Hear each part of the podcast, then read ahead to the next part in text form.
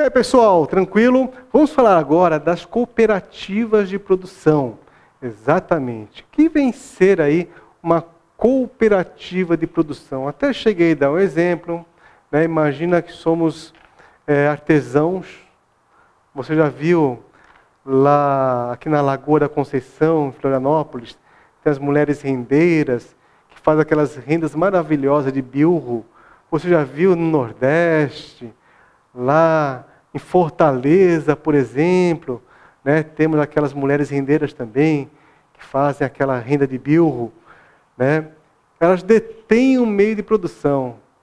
Ninguém melhor do que elas para fazer aquelas rendas, né? aquelas toalhas de rendas e tudo mais. E aí, de repente, elas vendem aquela toalha lá para os turistas que estão passando. E aí elas têm uma ideia, elas falam assim: vamos formar uma cooperativa de produção. Através da cooperativa de produção, nós vamos ter nota fiscal, vamos, vamos poder aí ter facilidade para exportar, para vender para empresas e até exportar nossas toalhas, por que não? Né? O que acontece? Muitas dessas cooperativas exportam, acabam exportando né, seus produtos para os Estados Unidos, para a Europa. Legal. E aí, cada uma daquelas mulheres rendeiras, daqueles artesãos, aqueles, aquelas artesãs, são cooperados de cooperativa de produção. Cooperado de cooperativa de produção, nós já vimos, são considerados contribuintes individuais. Então, estão lá produzindo aquelas toalhas de renda e são contribuintes individuais.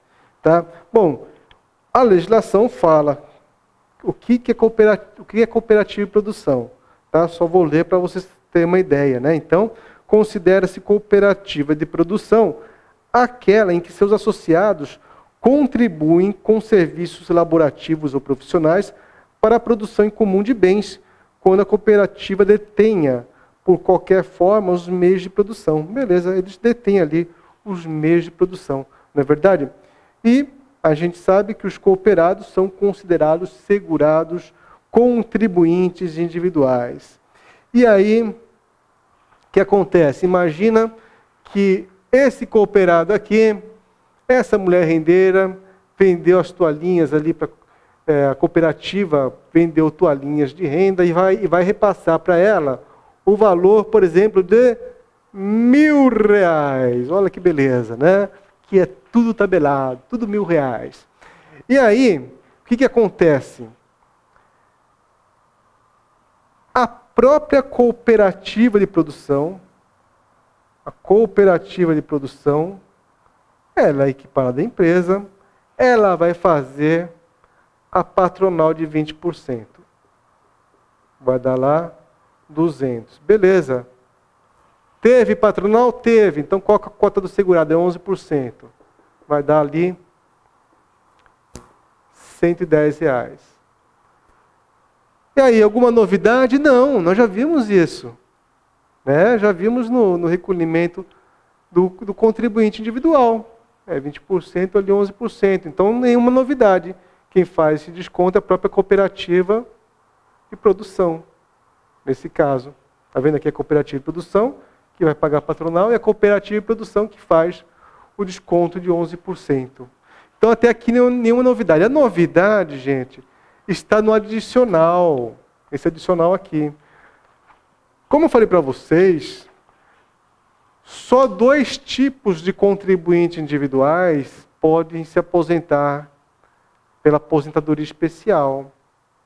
Um é o cooperado e cooperativa de trabalho, que acabamos de ver e outro é esse cooperado de cooperativa de produção. Então imagina que ele trabalha, é uma cooperativa de produção que faz caixa d'água de amianto. Sabe amianto?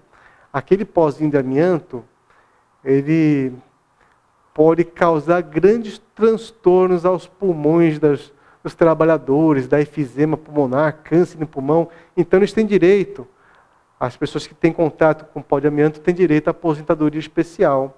Né? Então, nesse caso aqui, quem vai financiar também a aposentadoria especial é a empresa, no caso, a cooperativa de produção. Imagina que ele trabalha com amianto, que dá, enseja aposentadoria aos 25 anos de contribuição. A cooperativa vai ter que pagar um adicional de 6%, ou seja, ao invés de 20% de patronal, vai pagar 20 mais 6%, vai pagar 26%, que vai dar 260 reais. Entendeu? Se ele trabalhasse numa função, né, que seja aposentadoria especial aos 20 anos, o acréscimo vai ser de 9. Se fosse aposentadoria especial aos 15 anos, o acréscimo de 12. 12 mais, mais 20 daria 32%, daria 320 reais no nosso exemplo. Beleza? Então grave bem aqui, já caiu também em concurso, né? Esse adicional de 6, 9 ou 12 pontos percentuais, tá? É só lembrar que começa com 6 e aumentando de 3 em 3, 6, 9, 12. Beleza? Ou então, se você quiser facilitar, você lembra do jogo de truco. Truco, ladrão! Truco 6, 9, 12. Lembra que você, quando você jogava isso na faculdade? Né? Alguns de vocês até estão na faculdade, né? joga o truco, 6, 9, 12. Olha, quem não joga truco pede para o pai, para o pai, irmão, para alguém ensinar a jogar truco. Né? 6, 9, 12 é o jogo de truco. Obviamente é o método mnemônico de você tentar memorizar esses números aqui, vai que cai na sua prova. Beleza? Então é isso aí, pessoal. Ficamos por aqui. Um grande abraço a todos. Até mais. Tchau, tchau.